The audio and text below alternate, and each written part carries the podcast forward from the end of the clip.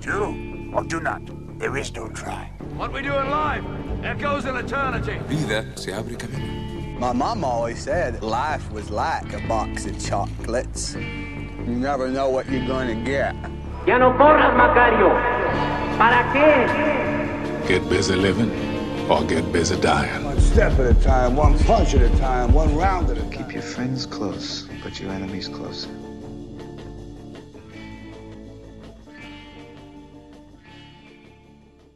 Bienvenidos a Cinéfilos, el programa que se toma unas vacaciones no merecidas. En este episodio hablaremos de Ikiru, una película de 1952 dirigida por Akira Kurosawa, junto con el texto de Death de Todd May. Ikiru trata de Kanji Watanabe, un burócrata del ayuntamiento de Tokio en la época postguerra, que ha sido consumido por su monótono y vacío trabajo. Además vive con su hijo y su nuera, los cuales piensan que es un estorbo. Un día después de un chequeo médico, el señor Watanabe descubre que tiene cáncer de estómago, pero decide no contarle a nadie de su situación. Inicialmente, Watanabe decide pasar sus, últimos, sus últimos días eh, experimentando vivencias que nunca hizo antes. Posteriormente, buscando una manera de darle sentido a su vida antes de morir, intenta dejar un legado de paso por el mundo. Tras mucho esfuerzo, logrará, logrará la aprobación de un proyecto para transformar una zona insalubre de aguas residuales en un parque público. Y bueno, ¿qué tal les pareció la, la movie? Bueno, a mí me pareció un peliculón.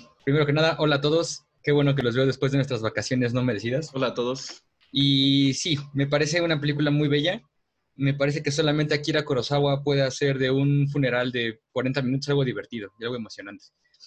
Eh, el personaje principal de alguna manera es a veces simpático, a veces odioso, pero siempre está consolidado. El actor también es muy bueno, no sé qué actor sea, pero el actor de Kenji Watanabe es un actorazo. Sí, hola, yo coincido igual con Aloix.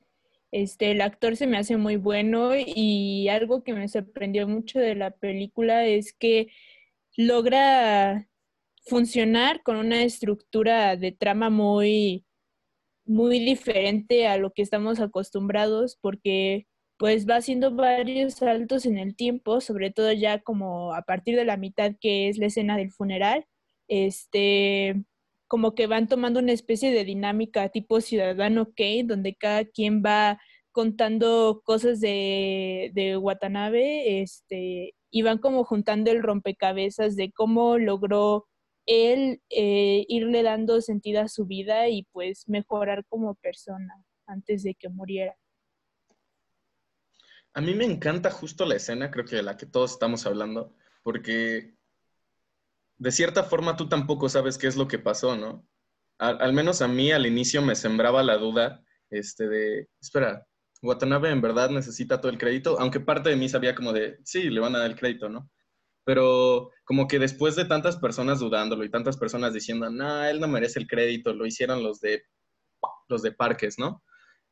Yo estaba como de, chance y sí. Y aparte tarda muchísimo en que te den un flashback que un flashback cinemático, ¿no? Te están hablando de él y de él, pero nunca hay material. Que la primera vez que la vi yo pensé que pues, ya nada más se la iban a pasar hablando y, iba a estar muy pesado, pero incluso los primeros minutos donde solo están hablando ellos en el funeral son como muy disfrutables porque te está haciendo pensar. Aparte de que me encanta, digamos, la escena donde le hace como un close-up a la cara de, Watanabe, que si no mal recuerdo que, decías que la, el, actor, el actor se llamaba Takashi Ishimura, algo así. Es un actorazo, cabrón. En verdad, me encanta la forma en la que toda su cara es desesperación, toda su cara desde los primeros momentos que lo vemos con el doctor cuando le dan la noticia que tiene cáncer, toda su cara es desesperación, está vacía, no, no tiene vida, me, me encanta. Y lo bien que se expresa con sus ojos es impresionante. Sí, bueno, a mí pues también me gustó mucho. Eh, Kurosawa es uno de mis directores favoritos. Eh, y a pesar de que no es el cine que estamos acostumbrados a ver de él, este, sigue siendo una, una de sus obras maestras. Pero bueno, la película, pues yo la veo como, como si fueran casi dos juntas. O bueno, o sea, hay, hay un momento en el que puedes dividir la película en dos partes, que esto habla mucho relacionándolo con la trama, pues cómo percibes tú tus últimos días y, y cómo percibe la, la, demás gente tus últimos días, ¿no? Lo que más me gusta de la peli es la escena final donde sale el, el señor Watanabe en el columpio ahí cantando, porque se me hace una escena muy triste y que, pues, aunque no te haya gustado la película o que se te haya hecho aburrida, esa escena te rompe el corazón así al más, al más cabrón, al más duro, al, al, al que diga que ninguna película lo hace llorar, esa pinche escena te rompe el corazón. A mí algo que me gustó mucho es que te hacen sentir muy real la situación. O sea, no es como la típica película occidental que te cuenta una trama, el típico camino del héroe, este, pasa algo relevante con el protagonista y luego se muere y ya. O sea, aunque le agregaras la última parte de que se ponen a hablar de él al final, ya después de que se murió, aún así, siguiendo una trama meramente occidental, meramente, pues ahora sí que para nuestro estándar tradicional, sería muy simple, ¿no? O sea, sería, sería algo demasiado simple de contar, pero de esta manera en la que te lo ponen en la película, literal, tú ves la vida de, del señor Watanabe como una vida bastante pues materializable en la realidad, vamos, o sea, la puedes relacionar fácilmente, aunque no vivas para nada algo similar a lo que vive él, aunque no conozcas a nadie que, que viva algo similar a ello, perfectamente la puedes relacionar con, con, una realidad, ¿no? Y no solamente porque abarque de, de manera tan, tan de lleno el, el, tema de la muerte, sino también por, pues por cómo, por, por todo el proceso que te muestran de él, ¿no? Cómo pasa de, de estar sentado en su escritorio, este, pues con una vida sumamente monótona, a que a través de dos horas, me parece creo que dura la película, dos horas y media, algo así, que bueno, durante todo ese tiempo te esté pasando absolutamente todo el proceso de manera muy sutil de cómo es que llegó no solo a morir, sino también a repercutir en las vidas de los demás, eh, incluso después de su muerte, ¿no? Y no, no tanto porque haya repercutido en sí después de su muerte, sino porque al final los demás empezaron pues hacer todos estos flashbacks, este recuento de la vida del señor Watanabe hasta que se murió, ¿no? Entonces, esa, esa parte, lo que es parte de lo que dice Isaac, ¿no? Que esto, esta manera que tienen de contarte la, la trama, de, de, tener una narrativa tan diferente a las demás, a mí me parece una de las cosas más rescatables de esa película. Ah, y algo que decía Rafa, que también eh, concuerdo un poco, y es que la última escena es muy triste. Es de las escenas que solo por cómo está enmarcada, sientes la, la tristeza que lo rodea y al mismo tiempo con cómo te ha narrado la travesía de, de, Watanabe, te das cuenta de que a lo mejor es triste pensarlo, pero vivirlo puede ser algo muy diferente. Y es algo que también hace constantemente Kurosawa a través de la película, ¿no? Cada que canta esta canción, o es o muy triste o está al fin expresando lo que siente. Esta persona que ha estado reprimida toda su vida, que no no ha experimentado realmente lo que es vivir. Y de hecho el, el título de la película me parece también bonito, ¿no? El, el, hecho de que una trama que gira alrededor de una persona que está destinada a morir, que él sabe que se va a morir, se llama Vive, solamente Vive. Eh, también me parece muy buena la escena cuando está con, con, la chica a la que le compra medias y le pregunta, pero explícame cómo le haces, cómo le haces para, para vivir tan plenamente, ¿no? Y ella agarra un juguetito de, de un conejito que va brincando de cuerda, dice, pues así, no, nada más vives y ya, no hay necesidad de, de elucubrar grandemente sobre esto, es una de esas cosas que se hacen y ya. Y justo se da cuenta y le empiezan a cantar Happy Birthday. Y eso me parece también muy bello y muy, muy wholesome, ¿no? muy tierno, muy llenador. Retomando un poquito de lo que dijo Aloix, esa escena cuando le enseña el conejito que gira es mi escena favorita de la película porque tiene un conejito. Yo fui muy feliz viendo esa parte y creo que está muy relacionada con esta idea budista que se presenta, ¿no? Que lo que ella hace es cuando trabajo, trabajo, cuando como, como y cuando tengo que hacer otras cosas, hago otras cosas. Y al final de cuentas, eso es algo que Watanabe nunca puede desarrollar en su vida, que es esto de dejar de lado sus otras preocupaciones, porque a través de toda la película y de todos los flashbacks, hasta que le dicen evidentemente que tiene cáncer, él lo único por lo que se preocupaba era por el trabajo y no podía hacer otra cosa sin estar pensando en que tenía que hacer otra cosa o que tenía que trabajar. Y el ejemplo más claro de eso es la parte donde van a la cirugía de apéndice de su hijo, le pide que se quede con él y le dice, ah, es que no puedo, tengo que hacer otras cosas. Y creo que nunca vive en el momento y esa es una de las cosas como más destacables del personaje, ¿no? Que al final de cuentas vivió toda la vida preocupado por algo que al final no valía la pena. Tomando lo que dices tú y lo que decía Caro, siento que la película también, la, no, digamos, tiene un contexto que es muy parecido al contexto que se vive en México, ¿no? Con los godines, que se la pasan toda la vida trabajando y que los conocemos porque pues solo trabajan y al final los viernes van y desperdician su dinero y regresan a este ciclo de vida, ¿no? Como decía Caro, es una historia muy real y me gusta el hecho, he pensado muchas veces en solo haya hecho un parque y ya eso haya sido el centro de la historia, solo hizo un parque. O sea, lo podemos decir tan fácil como, sí, es un parque. Solo agarraron unas aplanadoras, pusieron unos juegos y ya está. No, no te lo venden como un héroe, no, no te tratan de decir que cambió la vida de miles de personas y que le querían robar el crédito. No, solo hizo un parque. Y es lo que hizo con su vida.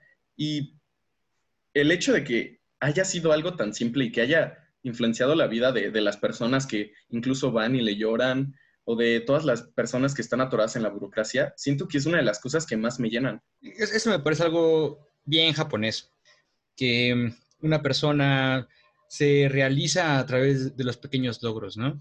El otro día estaba viendo una serie japonesa donde, olvidé su nombre, vi un par de capítulos, pero el héroe japonés está obsesionado con recuperar dinero que él ni siquiera perdió, pero como trabaja para un banco, y para él es lo más importante del mundo que ese banco salga adelante, se dedica toda la historia a recuperar ese dinero, ¿no? Y está haciendo hasta lo imposible, hablando con yacuzas y peleándose con todo el mundo por conseguir dinero que él ni siquiera perdió y nadie lo va a recordar, él no lo hace por el reconocimiento, él no lo hace realmente por nada más que es su obligación.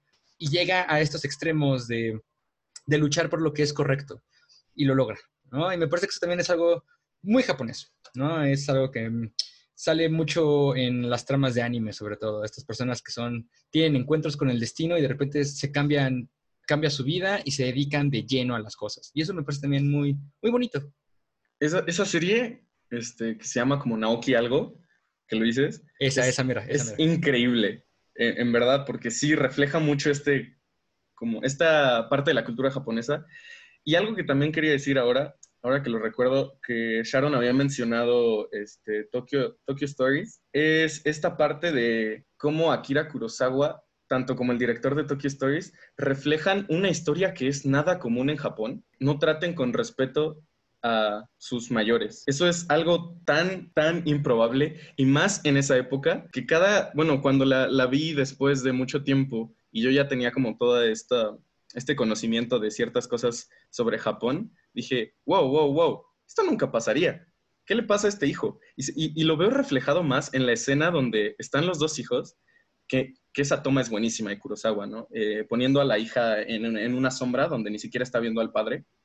Y el hijo hablándole al padre como así tan igualado, pero nosotros sabemos que, que el personaje tiene cáncer y ellos no lo saben. Entonces, nosotros como espectadores estamos odiando al hijo. O sea, nosotros solo queremos como de, hey, dude, tu padre tiene cáncer, respétalo por primera vez en tu vida, ¿no? Se está muriendo y tú lo estás regañando por vivir su vida, porque en realidad solo estaba regañándolo por hacer algo que a él le estaba dando vida en ese momento donde él se estaba muriendo. Sí, también me cayó súper gordo el hijo en el funeral, que todo el mundo estaba diciendo, que andaban ahí los monos diciendo, no, no, el parque no debe estar a su nombre, porque en realidad no, no fue el titular de la, persona principal para que se lograra. Y el hijo no decía nada en toda la discusión, y yo así como, ¿qué clase de hijo chafa eres? De hecho, relacionado con lo que estaba diciendo Sharon al principio, de, de, que por alguna razón en las películas japonesas luego hacen mucho énfasis en esta parte de los hijos y todo eso, como que llega a ser muy conflictivo. A mí, yo, yo justamente lo estaba relacionando con eso que dice Isaac, ¿no? Bueno, es que en este caso, en la trama, hacen el énfasis, pero pues justamente a la inversa de lo que la, la, cultura tradicional japonesa te dictaría, ¿no? Porque en Japón sí está muy marcado todo esto de las jerarquías en la familia, ¿no? De que no, tú tienes que respetar al que representa una autoridad para ti. Eh, eh en el caso de los, del padre, o sea, entre la relación de un hijo y un padre, eso es hasta tal vez extenuado al doble, ¿no? O sea, la relación entre un hijo y un padre es suma, suma, sum, sumamente importante, sobre todo por esta parte de pues del honor a la familia, ¿no? Porque en Japón tienen mucho esto de, de rendirle honor a la familia y en esta película justo yo me ponía a pensar en eso. Bueno, sí, le dan como un cierto hincapié en eso, a, a ese tema de que el hijo pues le vale verga al papá y todo eso, pero a, a, la vez yo creo que ese hincapié está bastante bien hecho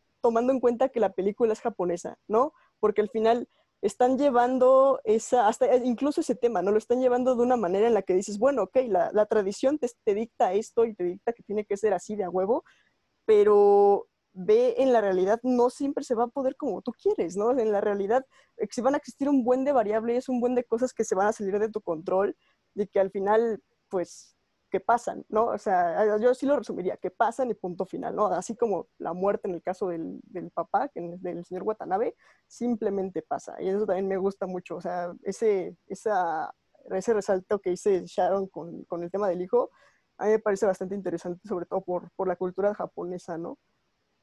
Y algo, algo que, que, dices que para mí se me hizo muy acertado y que no, no, no, se había visto en la época hacer eso es cortarte de tajo de la línea temporal o bueno, la línea que seguía la, la película, porque lo, lo, fácil o lo convencional hubiera sido este, seguir siguiendo a, al señor Watanabe así por su travesía, tratando de convencer a, a, a, todos los demás burócratas para hacer el parque, que sería como un arco así súper convencional de, de héroe. Y, y, lo inteligente fue cortarlo de tajo, así de que sale a, a, pedir los favores y ya de, una escena a otra ya murió y ya es su funeral. Y lo que se me hizo muy inteligente es este, contar esos últimos días con flashbacks o con anécdotas de los demás personajes, que, que es pues lo que al final en su, en su discurso, pues es lo que tú dejas cuando mueres, es la impresión hacia otras personas o bueno, sus, sus este, reacciones hacia ti o, lo que se quedan con, contigo, ¿sabes? Y, este, y creo que eso fue lo, lo más inteligente que pudieron hacer para, para de verdad plantear lo que pasa cuando mueres, que es en sí el, el hilo conductor de esta película. Bueno, pues con eso vamos a tomarnos un break para el cigarrito y regresaremos hablando de Todd May y su libro Muerte.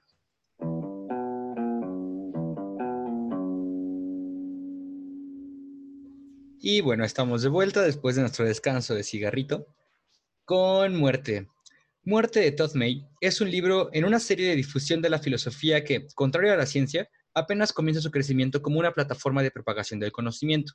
En ese sentido, el libro comienza con una serie de divagaciones y pensamientos relevantes para introducir conceptos filosóficos al público.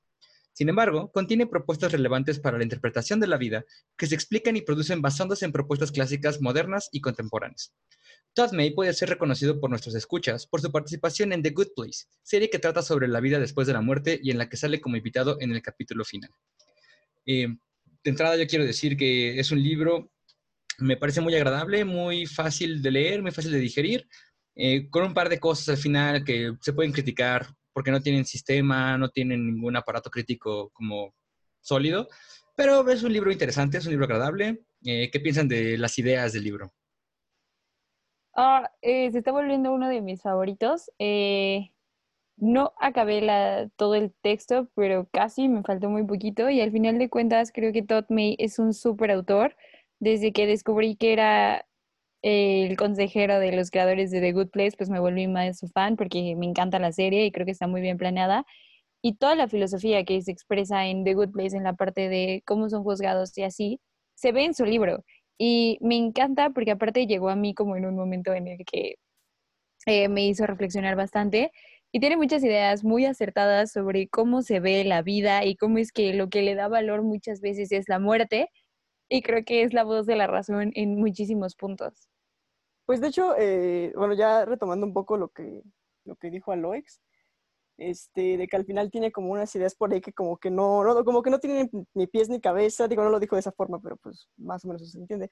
Eh, digo, yo no lo culpo, la verdad, o sea, ya, la verdad es que yo más bien diría mis respetos porque durante 126 páginas estuvo hablando de algo tan ambiguo y a la vez tan real que está presente en, pues ahora sí que en la vida de todos los seres humanos y no humanos, que es la muerte, ¿no? O sea, y digo ambiguo en el sentido de que es algo, pues al final sumamente desconocido dentro de toda la certeza que tenemos de ella, ¿no? O sea, y él lo dijo, pues yo creo que casi durante todo el libro, ¿no? O sea, al final, ¿qué es morir? ¿No? O sea, ¿qué significa morir? Porque digo, uno bien fácil llega y dice, ah, dejar de existir, bueno, va, pero ¿qué implica dejar de existir? ¿No? Y durante todo el tiempo te está bombardeando con esa pregunta existencial de verga, sí es cierto, ¿qué significa dejar de existir? ¿No?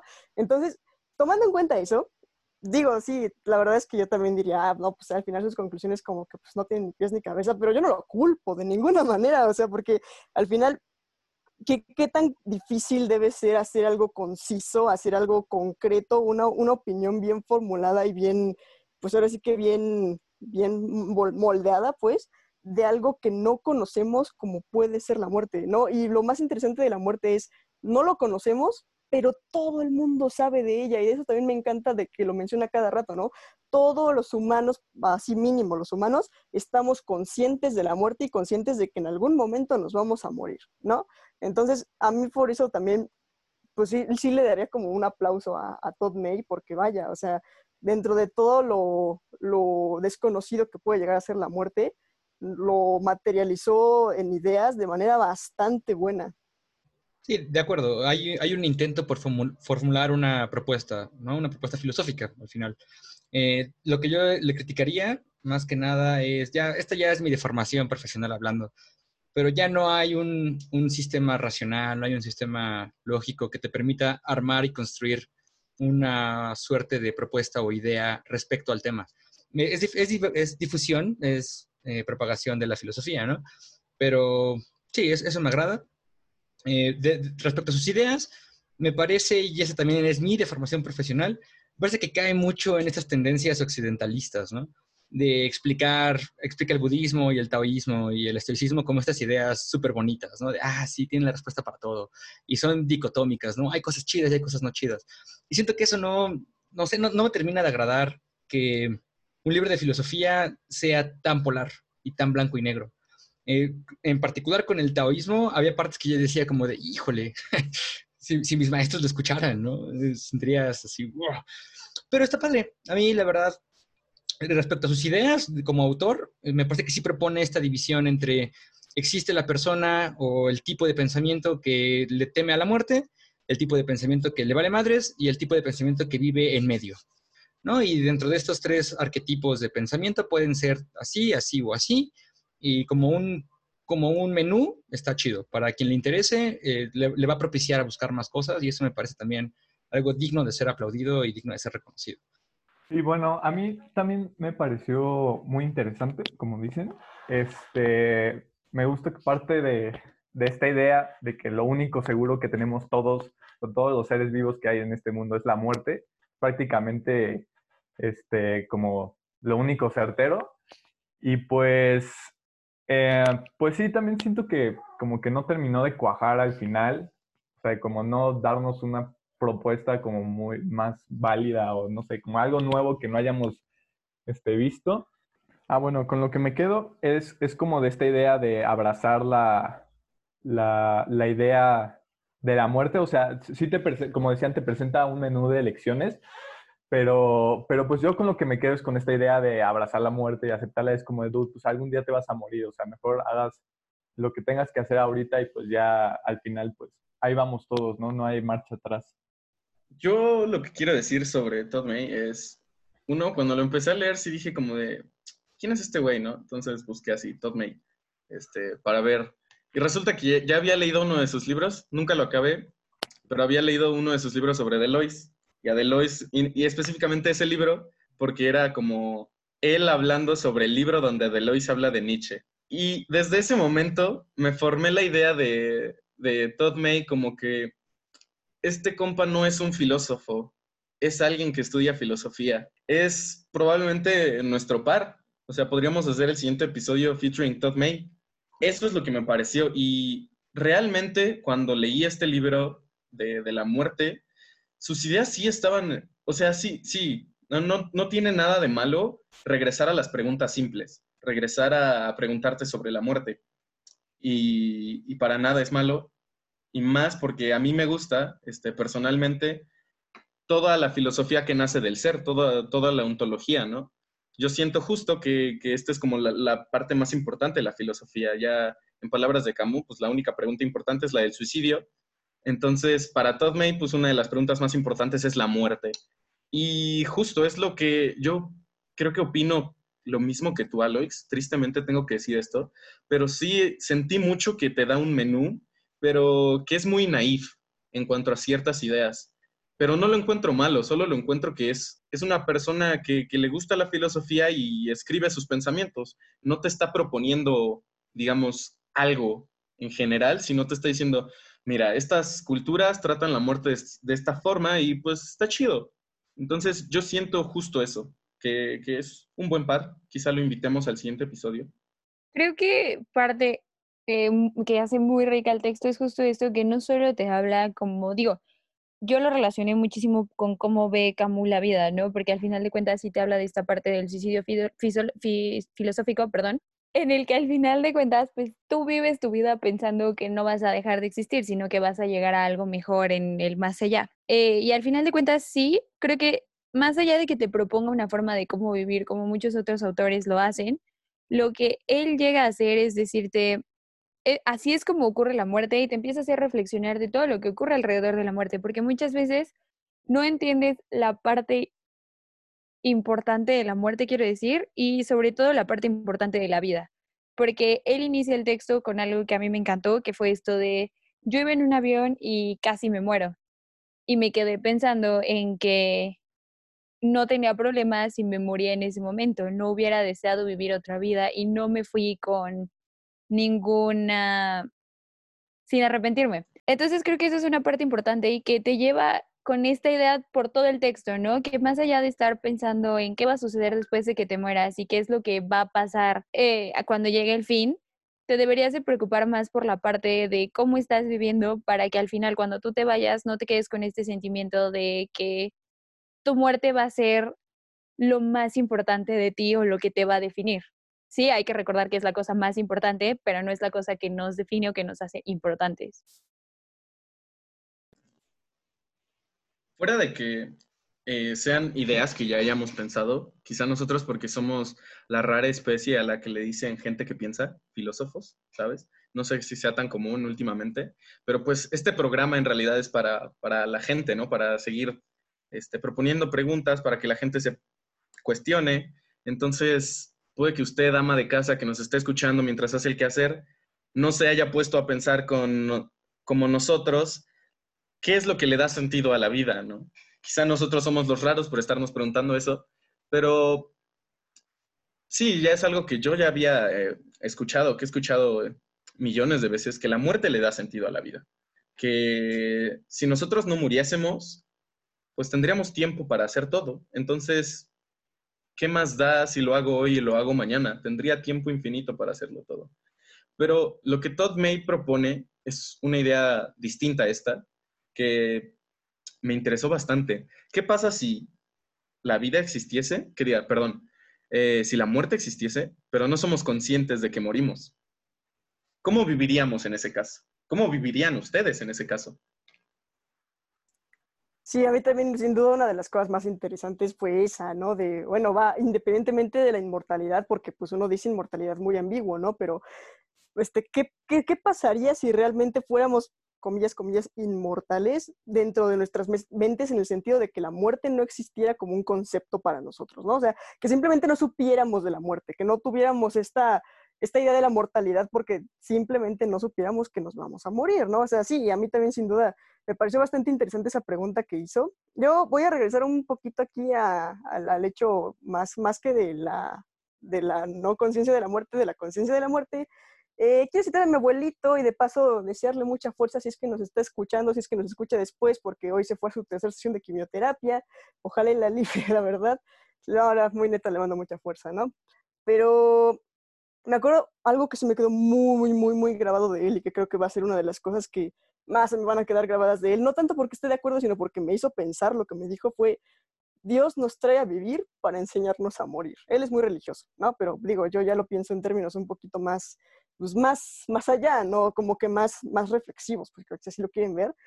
Y digo, vaya, es que, pues es como una forma, pues si quieres llamarlo metafórica, de decir, es que lo único que tienes seguro cuando naces es que te vas a morir, ¿no? Y a mí algo que me llama mucho la atención del libro, que es lo que iba a decir, ya me acordé, eh, hace referencia tanto a varias religiones como a varios filósofos. No, no te puedo decir que a todos, porque claramente no son a todos, pero sí menciona a varios filósofos y, la- las ideas que pueden llegar a tener ellos en, en temas pues, particularmente de la muerte, ¿no? Y algo que me llamó mucho la atención es que me di cuenta, bueno, no, no, no es nada descabellado que le pueda sacar a cada filósofo, bueno, digo filósofo porque es lo que cita, ¿no? Pero incluso cualquier persona algún tema relacionado con su ideología respecto a la muerte, porque al final la muerte está en todos lados. O sea, ahora sí que dicho de forma más ambigua, pues la muerte es parte de la vida, ¿no? O sea, creo que Maffer era la que estaba diciendo eso, que al final como que lo único que nos queda es decir, bueno, va, pues aunque ya sé que voy a morir, pues lo único que me queda es morirme sabiendo que morí bien, así, comillas, comillas, ¿no? Y de hecho algo que yo interpreto mucho de eso es, pues que es una buena vida sin un buen morir, ¿no? Pero, pero sí, o sea, es, algo que muchas veces, eh, volviendo al tema de, de, de, como asumir cosas, como que lo pasamos por alto, ¿no? Como que decimos, ah, ok, sí, ya sabemos que nos vamos a morir X, ¿no? Pero realmente nos ponemos a pensar en qué tanto implica la muerte en nuestras vidas diarias, o sea, porque eso también lo menciona y también me llama mucho la atención, ¿no? Y este, a lo mejor y no sé de lo más relevante, pero me llama mucho la atención. Al final, punto que no todas, pero sí el 98% de las decisiones que tomamos, o al menos la manera en la que hacemos lo que decidimos, están basadas en el hecho de que sabemos que nos vamos a morir. Entonces, lo que la pregunta que plantea Isaac, precisamente por eso toma mucha relevancia, ¿no? Digo, no la planteó el primero, la planteó primero Todd May, pero él la mencionó.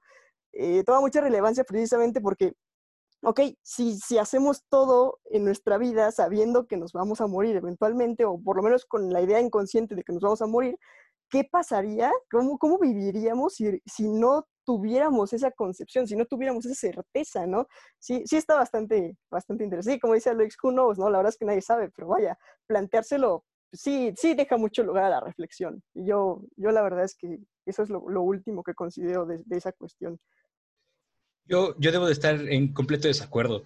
Me parece que todos nosotros, en el 90% de nuestro tiempo, actuamos como si no nos fuéramos a morir y dejas cosas para mañana y esperas que llegue tu envío de Amazon en una semana y todo el tiempo estás pensando que pues, vas a llegar al futuro, todo el tiempo estás asumiendo que tu muerte aún no va a llegar. Eh, yo, soy de esa idea, ¿no? Y respecto a la introducción del texto me parece muy bueno porque yo ya pasé por esa experiencia, yo ya tuve un momento en el que dije, si me muero, qué chingón, y si no me muero, pues también qué chingón, ¿no? Pasa en, en, la vida. Entonces, igual yo ya estoy hablando porque soy un treintón asqueroso, pero sí, me parece que es, un, es una experiencia que cuando te pasa, sí te cambia. De alguna manera te, das, te empiezas a dar cuenta de las cosas que son importantes. Y jugando abogado del diablo, voy a, voy a retomar una idea del de, transhumanismo. Porque a pesar de todo lo criticable que puede ser y lo mucho que a veces me desagrada el transhumanismo, ¿qué tal que solamente le damos sentido a la muerte porque no tenemos de otra. ¿Qué tal que nosotros pensamos y decimos, sí, eh, la muerte nos va a llegar a todos, ya, a la chingada? Pero ¿y si no? ¿Y si solamente estamos asumiendo la muerte como parte de algo que ya existe sin preguntarnos realmente cómo podríamos detener la muerte? Eso me parece también, abogado del diablo, abro, abro la pregunta. Mira, esta discusión creo que es eh, bastante buena no me gusta el transhumanismo y gran parte va por ahí, ¿no? Porque al final de cuentas yo siento que sí soy muy de la idea de lo que dice Todd May, ¿no? Lo que le da sentido a la vida es la muerte, porque al final de cuentas, sí, igual lo estamos poniendo como una forma de entendimiento de que todo es efímero. Pero más allá de eso, en un momento en el que tú dices, no, pues ya no me voy a morir nunca, pues va a ser como, ok, entonces eventualmente mañana voy a ir a, eventualmente en 10 años me voy a ir de viaje, en 10 años voy a hacer mi pedido, empiezas a postergar las cosas porque al final de cuentas ya no vas a tener nada que te motive o esta presión de si no lo hago, no lo voy a alcanzar a hacer. Y creo que eso es algo importante que dice en el texto, ¿no? Que te hace reflexionar que sí es triste que sea efímero, pero al final de cuentas le da cierto valor agregado a lo que tú estás haciendo. Esa es una de las partes que me desagradó mucho de Todd May, que fue presentar al, al taoísmo como esta idea de, bueno, pues está esto y está esto otro, y pues ahí agarren lo que quieran, ¿no? Y justo de, no, no, se trata de agarrar lo que quieres, se trata de agarrar las dos, ¿no? No, no, es, no es un catálogo de, ah, sí, pues toma lo bueno y deja lo malo. Eso, pues, eso puede ser una, una un vicio del occidentalismo. No, hay, hay cosas y hay cosas, y si son buenas o son malas, a nadie le importa porque pues ahí están. Eh, me parece también que la película, en ese sentido, juega mucho con esta idea que ya traíamos desde el programa anterior de el existencialismo, ¿no? De lo que significa vivir. ¿A, qué le da sentido a tu vida? Y pues sí, me parece que por ahí va, por ahí va. Justo, justo, dijiste justo para que yo tome la palabra. Eh, últimamente, bueno, no últimamente, muchas veces eh, pienso sobre, sobre Camus y sobre el absurdismo, ¿no? Sobre, wow, esta idea tan cool, sobre que te dejes de engañar, aceptes que la vida no tiene sentido, que la vida es absurda y que la vivas. Sí, suena bien padre, pero ¿cómo es eso? ¿Cómo, cómo dejas de darle sentido a la vida? ¿Cómo dejas de, cómo abrazas el absurdo, no? Es lo que yo le preguntaría a Camus. Si lo tuviera enfrente fumándose un cigarrito y, y nos estuviéramos echando un café, yo le preguntaría, ¿cómo abrazas el absurdo? ¿Qué es realmente abrazar el absurdo? Me parece a mí absurdo la idea de abrazar el absurdo, de, vivir la vida como si no tuviese sentido, a mí me parece in- in- inalcanzable. Por más cool que se suene la idea y por, por más que me gustaría hacerlo, no sé, yo no, no puedo. O sea, no, no puedo pensar en cómo hacerlo, lo cual me, me inhabilita de hacerlo. Entonces, es justo eso. ¿Qué, qué, qué le da sentido a mi vida? No lo sé, pero si algo sé es que, que me da igual si me muero mañana o me muero hoy, aunque haya dejado cosas inconclusas. Personalmente, si me dicen que me muero mañana, me daría igual si no chupé a un sapo psico- psicodélico, si no comí hongos, ¿sabes? Este, pero ¿qué le da sentido a mi vida y cómo, cómo, este, cómo abrazar el absurdo es algo que no sé, que- que me atormenta en las noches, ya sabes, de esas preguntas de, uh, puta madre, en la primaria debí contestarle esto a la maestra cuando me regañó. Yo, yo pienso en, ¿cómo chingados, Camus? ¿Cómo? Dime cómo. Creo que ese es un reto, porque al final de cuentas eh, uno dice, porque yo tengo como el mismo problema que tuve, esta idea de, no, pues sí, ya me vale todo, vivo como absurdista y todo está muy cool, pero de repente llega algo que dices, es que no me puede no importar. Y ahí es donde está el detalle, ¿no? Que alienarte de todo lo que nos hace ser humanos es, creo que, el reto más grande que te propone Camus cuando te invita a ser un héroe del- de- del absurdo. Creo que con lo que están hablando de que, de que ven a la muerte como un timer o como un, una, un, este, una bomba de tiempo de que es que tengo que hacer varias cosas antes de esto o que ya me vale madre si pasa esto o algo así, siento que no lo ven como un alivio, o sea, y eso es algo que, que siento que no toca Todd May en su texto, es como de, dude, o sea, la muerte puede también cons- ser considerada como un relief, o sea, como un quitarte un peso de encima, güey, o sea, todo el estrés de la vida y así. O sea, es, es algo que, que, que, que he leído mucho en, no sé, con personas que, que abrazan la muerte, es el hecho de decir de que, o sea, si la muerte fuera culera, ya habría gente que regresara de ella. O sea, la muerte es tan buena que nadie ha regresado de ella. Lo que tengo que decir de eso, pues ya lo diremos en la tercera, en la tercera parte, porque eso es algo que, que impacta en la vida de Watanabe, ¿no? Pues bueno, a ver, nos vamos a echar un último break y regresamos con ustedes.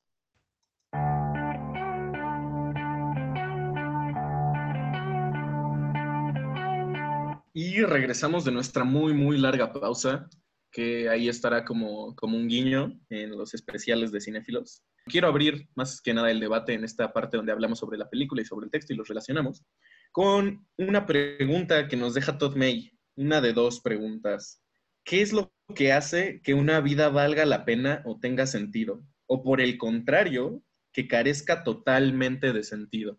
Y les pregunto, ¿qué es lo que ustedes creen de esto relacionado con la vida de Watanabe?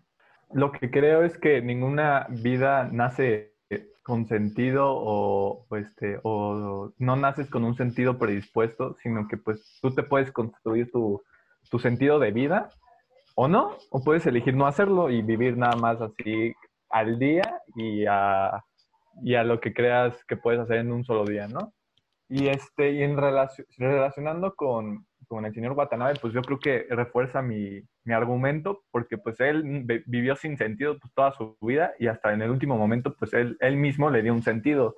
O sea, no tuvo un, o bueno, se podría decir que su call for adventure fue el parque, pero pues al principio él decidió negarlo, ¿no? O sea, él no, él, él decidió este, no prestar atención a los problemas de la gente y mandarlos a otras este, secciones de la burocracia, pero pues al final decide este, pues tomar ese, proyecto como su sentido de vida.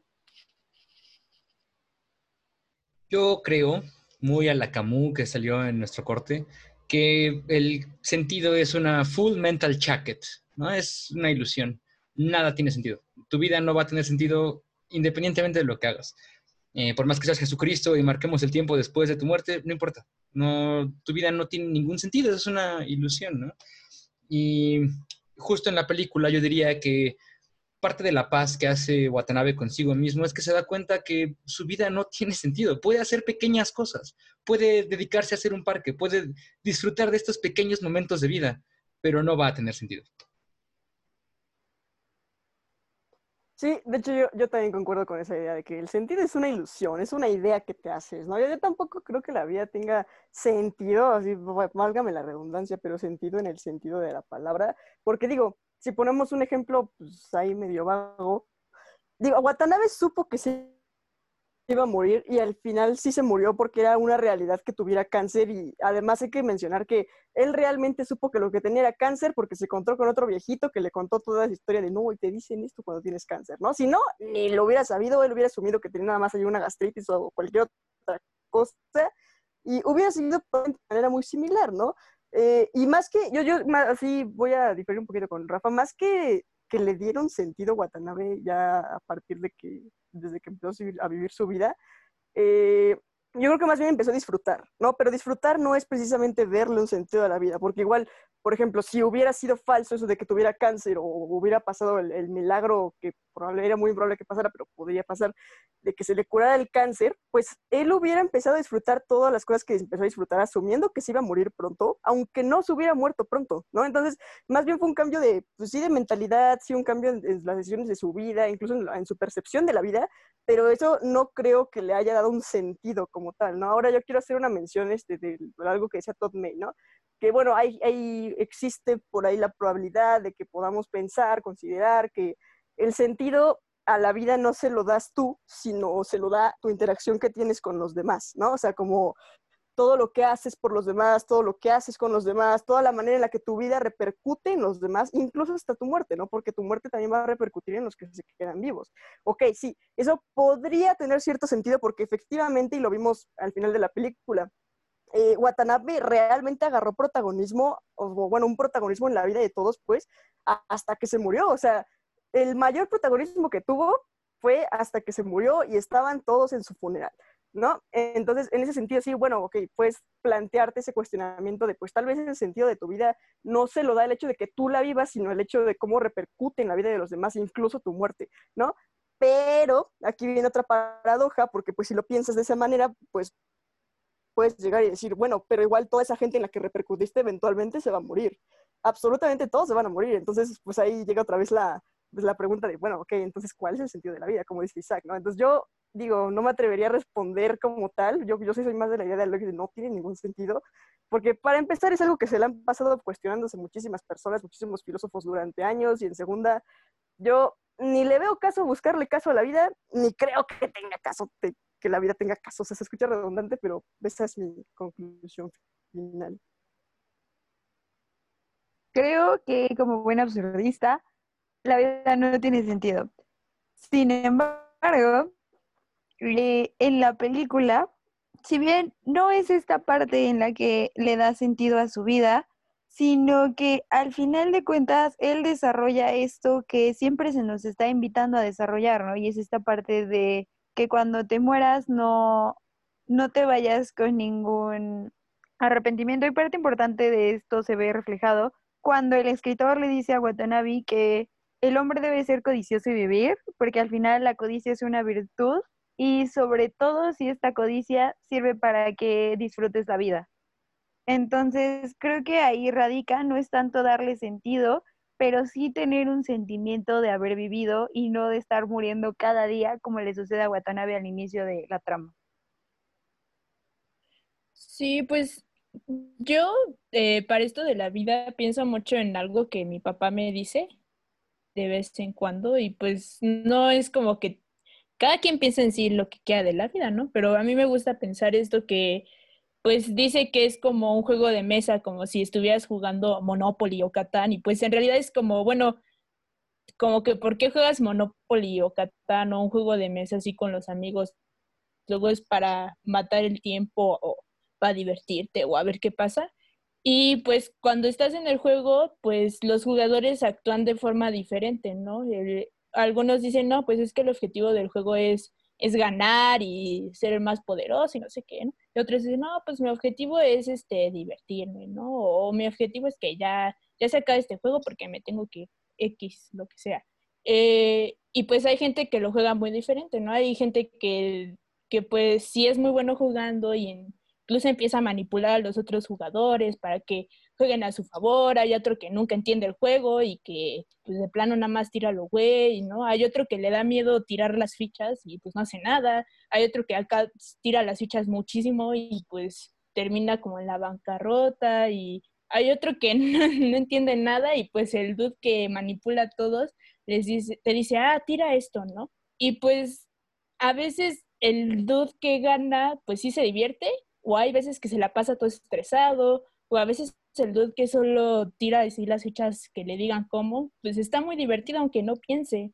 Entonces, este, pues como sea, pero al final de cuentas el juego se acaba y pues ya, ¿no? Entonces, como que yo pienso mucho que pues es así, cada quien decide cómo jugarlo y, y cuál es su objetivo dentro del juego. Entonces, pues a mí personalmente como dentro de un juego, pues es como pues divertirme y pues tirar las fichas para pues saber qué pasa, ¿no? Porque si no siento que no estaría jugando. Esa es mi opinión personal y siento que ya dentro de la película, eh, ya aplicado a eh, mi visión, eh, es que Watanabe lo que hizo fue, bueno, o sea, como que me he estado dando cuenta que en realidad nunca tiré ninguna ficha, entonces pues voy a tirar una, no me importa si me divierto o o si ya se va a acabar el juego, o si voy a perder lo que sea, pero pues al menos tiro una ficha.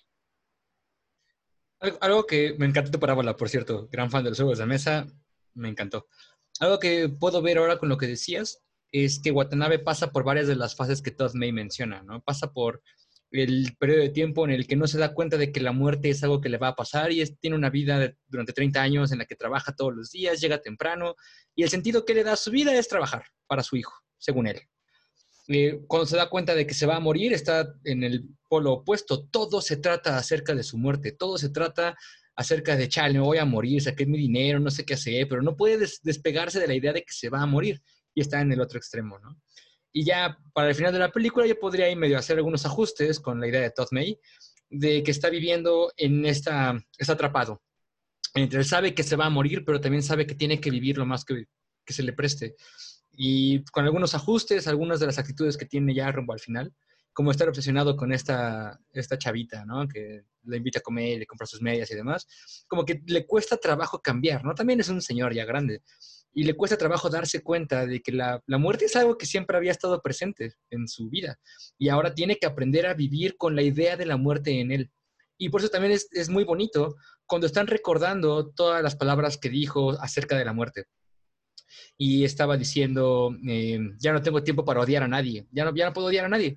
O cuando ve el atardecer, dice, el atardecer pasa todos los días, todos los días hay un atardecer. Y había olvidado los bellos, lo bellos que son, pero ya no puedo perder tiempo apreciándolos, así que pues ya la chingada, sigamos. Entonces, ajustándolo con Todd yo diría que el sentido de la vida que le da Watanabe, al menos, en, en, en, la última parte de la película, es eso, disfrutar las pequeñas cosas, lo que pasa constantemente, quieras o no. Yo es algo que, lo llamo existencialismo de apuntazo. Es literalmente cuando te toca la puerta y no tienes de otra más que preguntarte sobre estas cuestiones. Eh, quizás somos los raros que se preguntan estas cuestiones, quizá nadie se pregunta por qué morir, por qué vivir, lo que sea, ¿no? Esto es lo que, lo que hace a ciertas personas que se lo empiecen a preguntar. Watanabe siento que su respuesta es de, de crisis, ¿sabes? Tiene una respuesta de crisis, pero una crisis calmada, que no deja de ser crisis.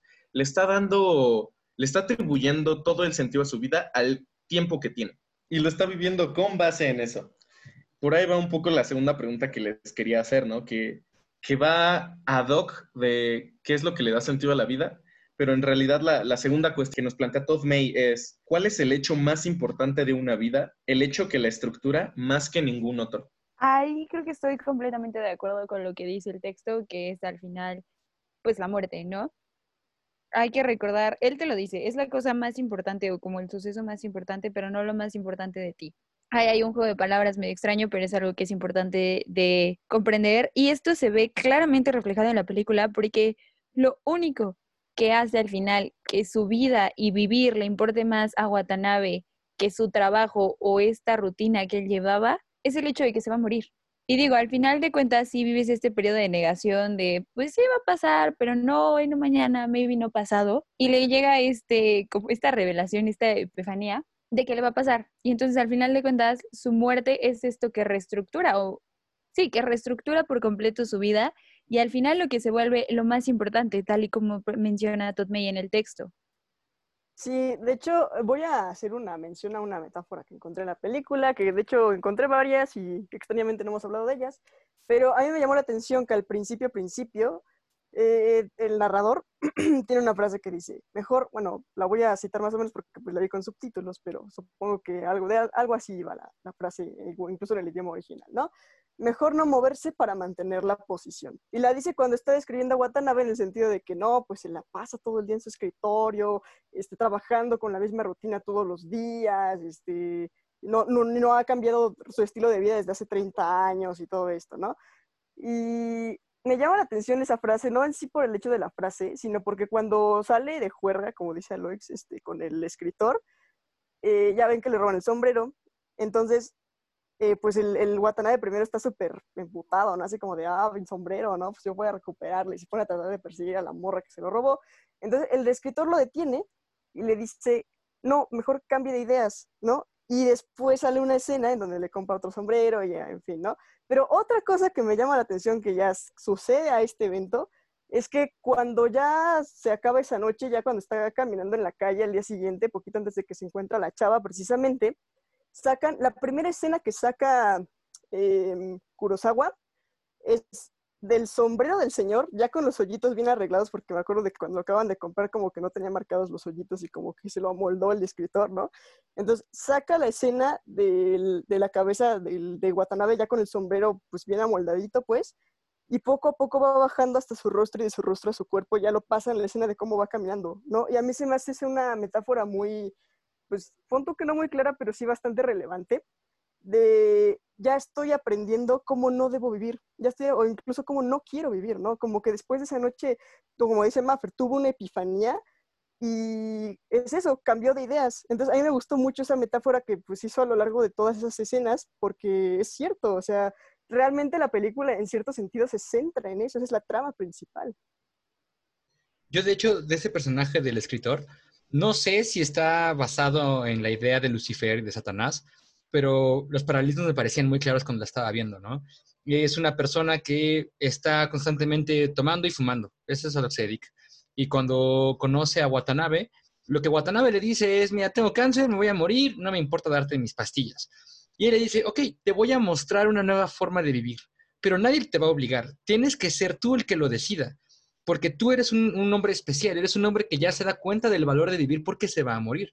Y entonces lo que le hace este, este personaje del escritor es llevarlo a mostrarle diferentes lugares en los que se puede divertir y él elige si sí o si no se divierte, ¿no? Entonces cuando van al, lugar donde están cantando jazz y rock, que ya es, es posguerra, ya todos quieren ser gringos, y están cantando canciones en inglés, están acá todos vestidos súper occidentales y demás, y ahí Watanabe no juega. Ahí Watanabe dice, ni madres, yo quiero cantar la canción de mi esposa, la de lo que significa vivir y enamórate si eres joven y demás.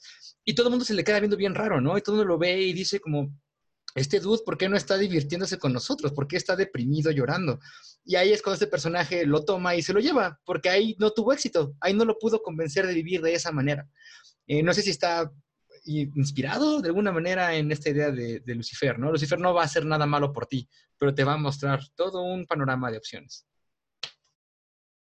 No sé, eh, siento que el análisis que le das eh, está twisted, está retorcido. Yo, yo siento que, justo es una escena más triste para, para Watanabe, o sea que la canción le pegó a él más de que él quisiera escuchar la canción que fue en el momento justo donde la canción le está recordando que él desperdició toda su vida y que la canción habla sobre el amor, sobre, sobre cómo tienes que enamorarte mientras seas joven, tienes que disfrutar la vida mientras seas joven y pues él justo está pensando en, mierda, hice todo lo contrario, la desperdicié y ahora no soy joven.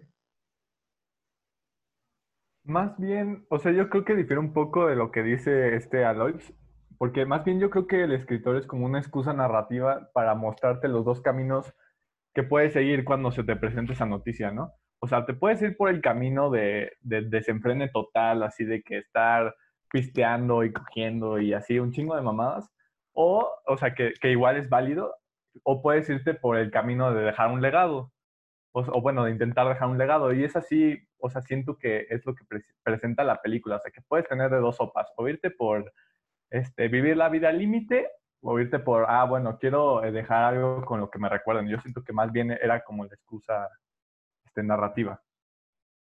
Bueno, y pues ya para cerrar, ya que preguntarles qué aprenderían de Watanabe es una pregunta muy, muy, pues algo así que muy simple, muy romántica, ya que la lección clara es que no desperdicien su vida. Yo les pregunto a ustedes, si les anunciaran que tienen cáncer o que tienen X tiempo de vida, que ustedes no saben cuál es, que es incierto, ¿ustedes se enfocarían en hacer lo que hizo Watanabe, cambiar su vida y empezar a vivir más su propia vida?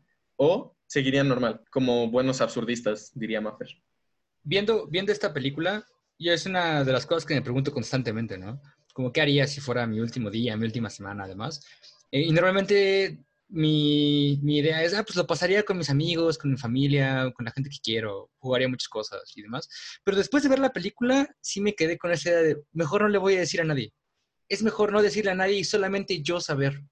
Y si solamente yo sé, cae solamente en mí que mi vida sea placentera para el final. Eh, me parece que yo sería de, del pensamiento de seguir tu vida normal y el que cambia eres tú. El, el que sabe algo eres tú tu vida no tiene por qué sufrir ningún, ningún cambio drástico, salvo que tu vida esté de la chingada, ¿no? Si tu vida está de la chingada y de verdad no te gusta, pues haz lo que quieras, ¿no? Es tu vida. Pero al menos en, en mi perspectiva sería, no, yo solamente no le diría a nadie y seguiría como si nada. Yo eh, no sé si no le diría a nadie, tal vez le diría a unas pocas personas, pero, pero lo que haría sería o me pondría una pedota, pero así una pedota de que acabe en Vegas o algo así, o sea, los primeros días, y ya después me rentaría una cabañita en un cerrito o en un bosque, y me iría a estar ahí, a pasar mis últimos días escuchando la música que me gusta, viendo las películas que me, siempre me han gustado, y pues ya, o sea, aceptar la muerte como una, una vieja amiga. A Robert Zemeckis. Efectivamente. Es la última vez que podré ver Back to the Future. O sea, welcome.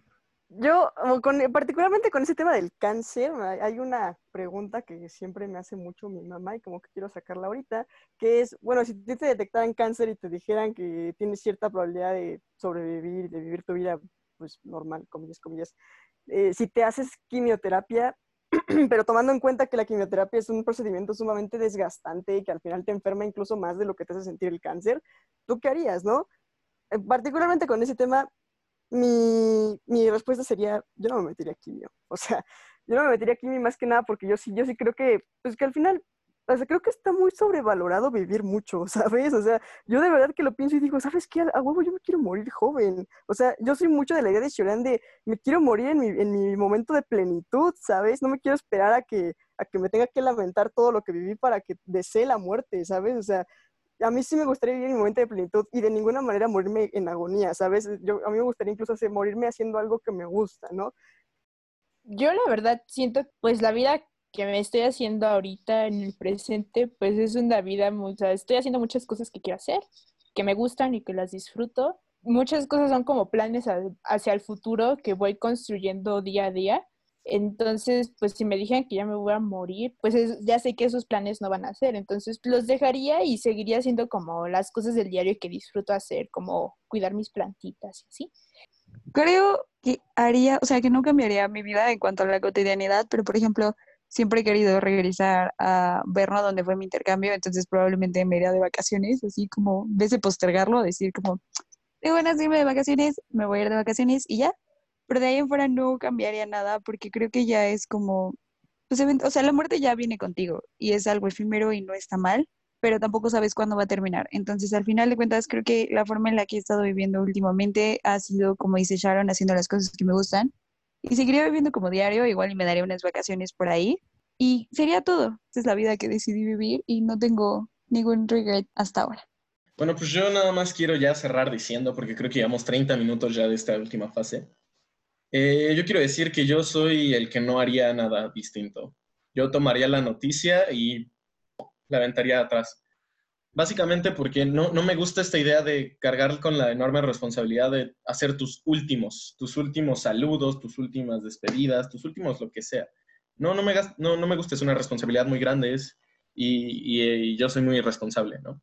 Va a acabar mi vida, ¿por qué debería de hacer algo, algo más? Si en realidad la única razón que he tenido para vivir es la muerte, como decía Chorán, ¿no? Ya que lo, lo trajo caro.